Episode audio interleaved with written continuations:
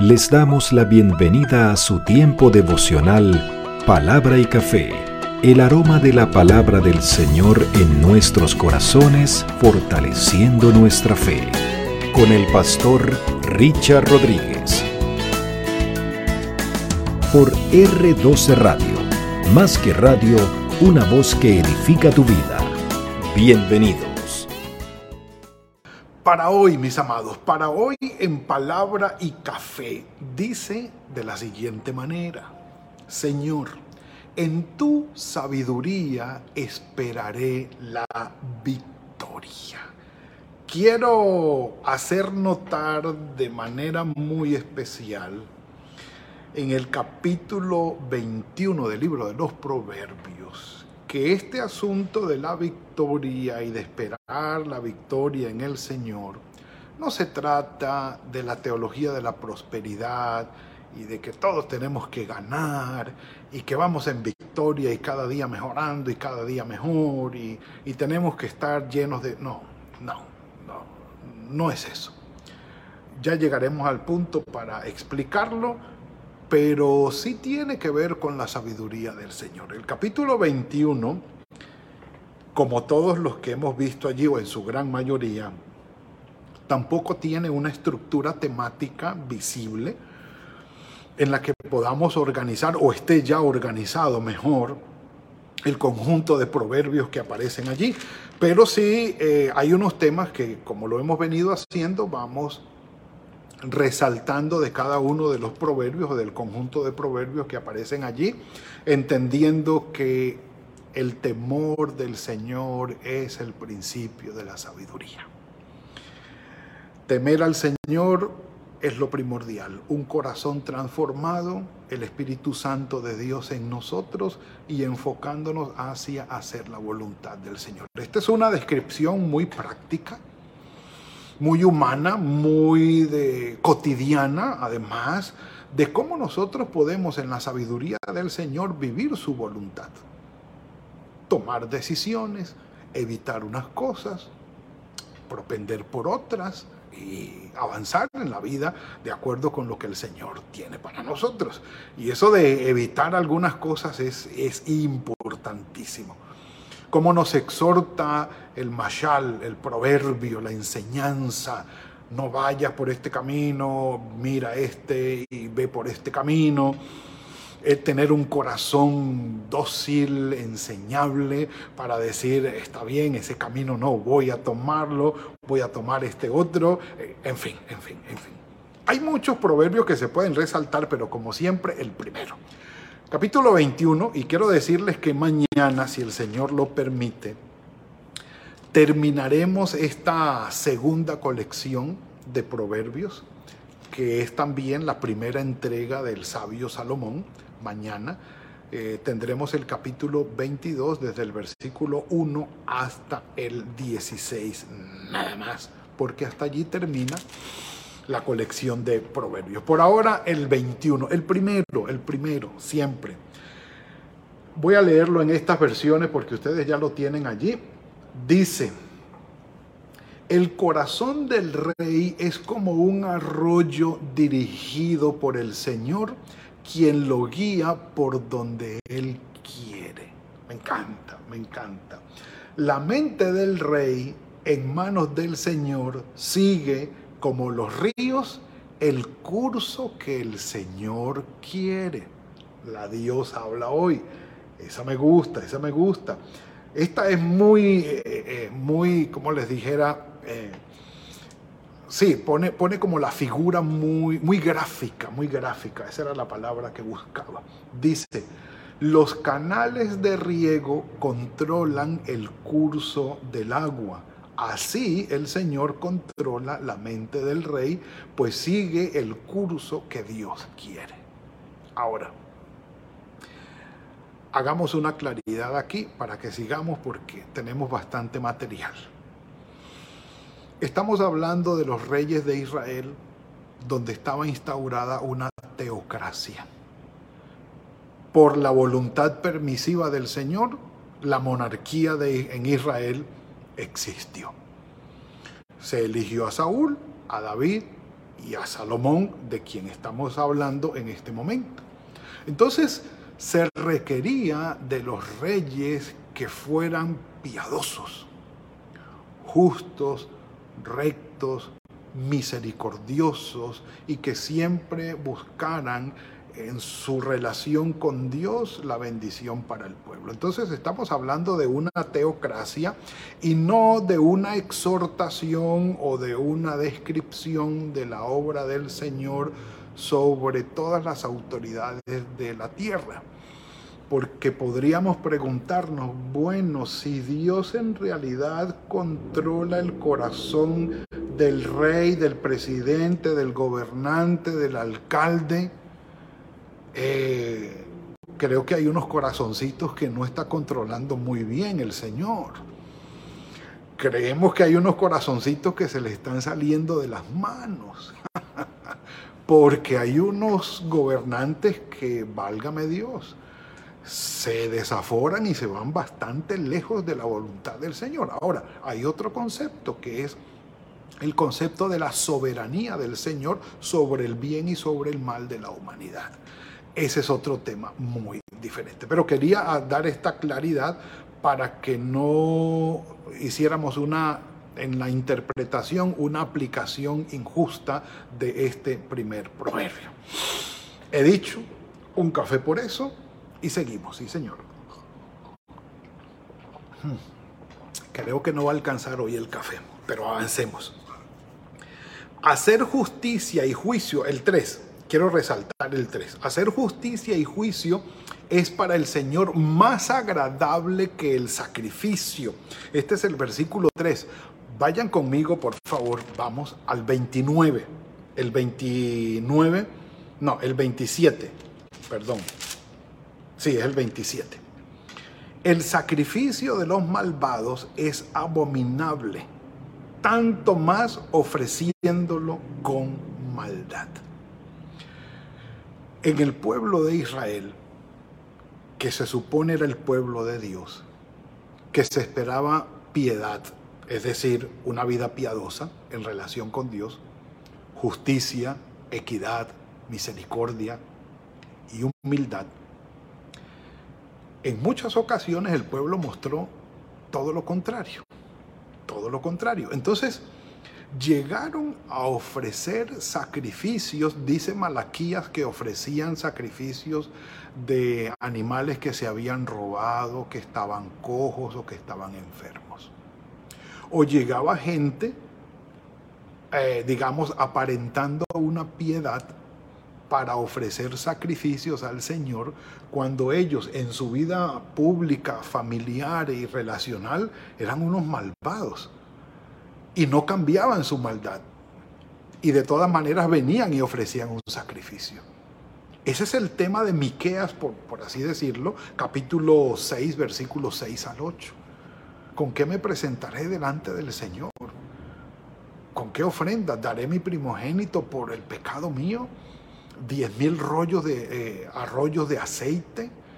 Y él dice, ¿qué es lo que pide el Señor de ti? Solamente amar la justicia, misericordia y ser humilde ante el Señor. Entonces, y Malaquías dice esto también en el capítulo 1, versículos 6 al 8, eh, de una manera eh, providencialmente igual, los mismos versículos, Malaquías 1, 6 al 8 y eh, Miqueas 6, del 6 al 8. dice, van a venir a ofrecerme a mí lo robado, lo dañado, lo malo eso quiere decir que ustedes no me respetan a mí. Vayan a ofrecerle eso a un príncipe o a un gobernador o a un alcalde como un, como un regalo. Y, van a ver que eh, definitivamente los van a rechazar.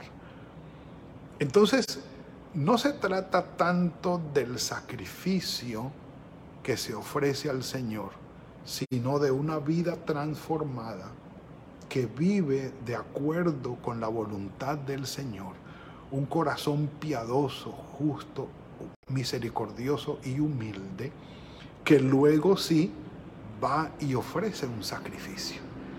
Ese sacrificio 100% aceptado, 100% aceptado. Allí tenemos una enseñanza y un desafío bastante grande. El versículo 6 quiero resaltarlo, amontonar tesoros por medio de la mentira es fugaz ilusión de aquellos que buscan la muerte, amontonar riquezas por medio de la mentira. Petición que el Señor haga justicia. Punto. El versículo 9 y el 19 van juntos también. Miren esto. Mejor es vivir en un rincón del terrado que con mujer pendenciera en casa espaciosa. Y el 19 dice exactamente lo mismo, con una muy pequeña diferencia, pero significativa, por supuesto. Mejor es vivir en tierra desierta que con la mujer pendenciera e irascible. Y tengo que hacer la claridad, perdónenme póngale allí también hombre o mujer. Porque también los he conocido.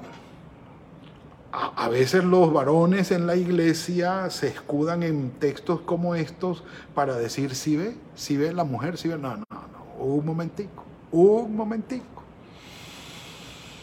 El hombre también. Los he conocido mujeres que están sufriendo con hombres que viven con ellas, pero son unos personajes impotables. No se los aguanta nadie. Necios, tercos, irascibles y por todo discuten y por todo les cae mal. Y tenemos que decirnos, mejor es vivir en un rincón del terrado que con un hombre pendenciero en casa espaciosa. Y también tenemos que decir lo otro, en el 20, eh, perdón, en el 19, en el 19, mejor es vivir en tierra desierta que con un hombre pendenciero e irascible. Bueno, no, no digamos más, creo que he sido claro. Cada quien va a buscar cómo mejorar su condición para ofrecer lo mejor a quienes los rodean y que el Señor nos dé su sabiduría. Un café por eso. Y perdonen si me emociono mucho, pero el tema toca, el tema toca. Versículo 13, el que cierra su oído al clamor del pobre tampoco será oído cuando clame. Este es un desafío muy grande, mis amados, sobre todo hoy cuando sabemos que engañan aparentando la pobreza para pedir. Pero cuando te enteras que alguien estando en una situación no favorable económicamente, pide tu ayuda y tú tienes cómo ayudarle y cierras tu oído, prepárate. El 14 me gusta, la dádiva en secreto calma el enojo y el regalo discreto calma la fuerte ira. Esta es una estrategia que dirían hoy casi que maquiavélica, muy, muy preparada, muy, eh, sí, sí, muy, eh, ¿cómo se llama? Eh, planeada. Pero tiene razón, cuando hay una discusión fuerte, bien sea en el trabajo o en un ambiente público, cuando se lleva a la persona aparte y se conversa con ella, en un tono suave, agradable, y hay dádiva o hay algún regalo o algo especial, es una buena estrategia y funciona, funciona. Eh, yo les digo esto sobre todo en, en los ambientes laborales, familiares y entre los familiares el conyugal y que el Señor nos dé sabiduría para actuar en esto. Esto es, esto es práctico, esto es práctico. Ojalá pudiéramos eh, quedarnos en cada uno de los, de los proverbios, de, los, de las máximas. Caerá, versículo 17, dice, caerá en la pobreza el hombre que ama placeres. Oh, sí que sí. Es decir, que gasta su dinero de manera desmedida entendiendo que va a gastar más de lo que debe o más de lo que tiene en placeres, en vino y en perfumes. Y los he visto. Oh, sí que sí, sí que sí. Caerá en la pobreza el hombre que ama los placeres, el vino y los perfumes. No se enriquecerá. Ahora, claro, hay que decirlo que hay gente supremamente rica y adinerada que gasta en placeres y nunca se empobrecerá. Gastará en vinos, licores y todo lo demás y nunca se empobrecerá. Tendrá perfumes y nunca se empobrecerá. Sí, por eso estoy hablando de aquel que gasta en exceso y se va más allá de los límites en placeres, en vinos y en perfumes. Hoy tenemos que agregarle otras cositas allá o desmenuzar un poco más este asunto de los placeres, desmenuzarlo un poco más. Bueno, ya hemos visto este, este, este. El 27 dice, el sacrificio de los malvados es amovinable, tanto más ofreciéndolo con maldad. Bueno, ya dijimos sobre este, sobre el 13 también, eh, perfecto. Vamos al nuestro ahora, mis amados. El versículo 31. El caballo se apareja para el día de la batalla, pero el Señor es quien da la victoria. Un café por eso.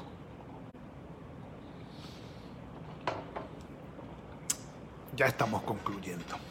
Mis amados, Diez siglos antes de Cristo, contexto histórico, cercano Medio Oriente, con todo el caos o la anarquía que había en aquella época. Cada quien defendía lo que podía. Y el poderoso se adueñaba del menos poderoso o del débil. E, eso era lo que pasaba, sencillamente. Hoy no es diferente, aunque hay otros protocolos y hay unos derechos humanos internacionales y unos estados de derechos que, que pudieran dar algunas garantías, pero, pero en el mundo alto, no en el bajo mundo, sino en el alto mundo de los poderes económicos, políticos y militares, es exactamente igual.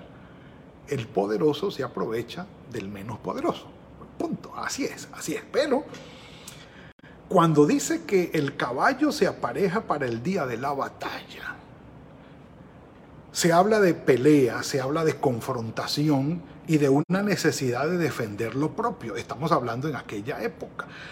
Que el personaje, el rey o el gobernante o el jefe de familia, estoy hablando de un patriarca como Abraham que fue a buscar a Lot cuando fue secuestrado, capítulo 13 de Génesis, eh, estamos hablando de cosas como estas. Entonces, eh, encontramos allí una diligencia. Voy a prepararme para una confrontación. Soy diligente, busco qué puedo hacer, qué puerta puedo tocar, quién me puede ayudar, qué recursos tengo, qué recursos no tengo, quién puede ayudarme aquí, quién puede ser mi aliado, quién puede ir conmigo en esta batalla como precisamente lo hizo Abraham cuando fue a buscar a Lot. Y como que es diligente en prepararse para la confrontación en el campo de batalla. Saca las cuentas, cuántos hombres tiene de a pie, de a caballo, cuántas herramientas o armas tiene. Es diligente para hacerlo. Puede aún planear la estrategia de pelea, pero estamos hablando de la teocracia instaurada en Israel. Que si bien no era una teocracia 100% perfecta en este sentido, por lo menos sí se esperaba la piedad de los reyes, ya lo hemos dicho, que dependían del Señor. Y dijo Salomón, aunque yo me prepare para la guerra, un hombre que muy poco era de guerra, Shelomó, su nombre significa hombre de paz, tuvo que hacer algunas confrontaciones, pero también diplomáticamente resolvió mucho. Él dijo, aunque diligentemente nosotros tengamos todos los frentes cubiertos, tenemos que reconocer una cosa. La victoria la da el Señor. Un café por eso. No depende de nosotros no vamos a garantizar la victoria. Que en los planes y en la voluntad del Señor esté el darnos la victoria. El Señor Jesucristo dijo una frase muy especial.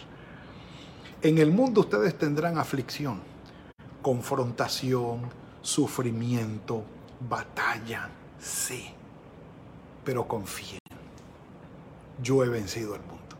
Él no dijo, ah, tengan ustedes autoconfianza, mejor dicho, crean en ustedes mismos, mírense en un espejo y digan, yo puedo, yo puedo, yo soy el mejor, todo me va a salir bien, este día va a ser... No, no. En el mundo van a haber confrontaciones, dificultades. Ustedes confíen en mí, que yo he vencido al mundo y voy a darles la victoria entendiendo que hacemos equipo con Dios. Y no importa la circunstancia que estemos enfrentando, siempre el Señor irá al frente. Nuestras vidas en sus manos nos guiará hacia su voluntad, que es un buen puerto. ¿Qué tan altas son las olas de la tormenta? Yo no sé. Tú las puedes estar viendo en este momento. ¿Qué tan fuerte es el viento? No sé. Yo lo que sí sé es que en la barca donde tú estás va nuestro Señor Jesucristo y que Él es capaz de dominar la tormenta entera y llevarnos hacia sus planes y propósitos a un puerto seguro con la bendición de Él. Me encanta este proverbio porque motiva nuestra confianza en el Señor. Sí, hay circunstancias difíciles, no lo voy a decir que no. Respeto con profundo respeto y admiración a cada persona que atraviesa su proceso de sufrimiento. Con todo y sus reacciones. Eso no es nada fácil, pero entendamos esto. Seamos diligentes en medio de nuestras batallas. Hagamos lo que tenemos que hacer. Toquemos la puerta, llamemos, busquemos, ubiquemos, cambiemos, acomodemos, hagámoslo, que no nos agarre la batalla dormidos en la cama. Hagámoslo y entendamos que toda esa diligencia no me va a garantizar la victoria, pero me garantizará que he hecho lo que he podido hacer. El Señor es el que da la victoria. Que el Señor sea en la sabiduría de Él dándote la victoria, mi hermano, mi hermana. Padre, en el nombre de tu Hijo Jesucristo, te damos gracias por esta bendición de hoy, por este mensaje que nos has entregado. Sabemos que viene de tu mano. Tú eres bueno y tu misericordia, Señor, es para siempre. Ayúdanos, Señor, en nuestras batallas. Ayúdanos a ser diligentes. Queremos dar lo mejor desde nuestro corazón. En cada circunstancia que enfrentamos, en cada confrontación, en cada pelea, en cada batalla que nos da el mundo, el enemigo y las circunstancias que enfrentamos. Pero Señor, sé tú dándonos la victoria. En ti confiamos, Padre. En ti esperamos. Bendito seas. Dejamos este día en tus manos y tu misericordia nos acompañe. En el nombre de tu Hijo Jesucristo.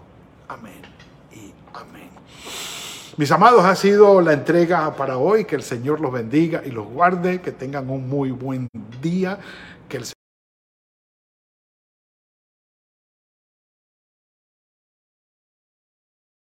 Gracias por compartir con nosotros este espacio de palabra y café.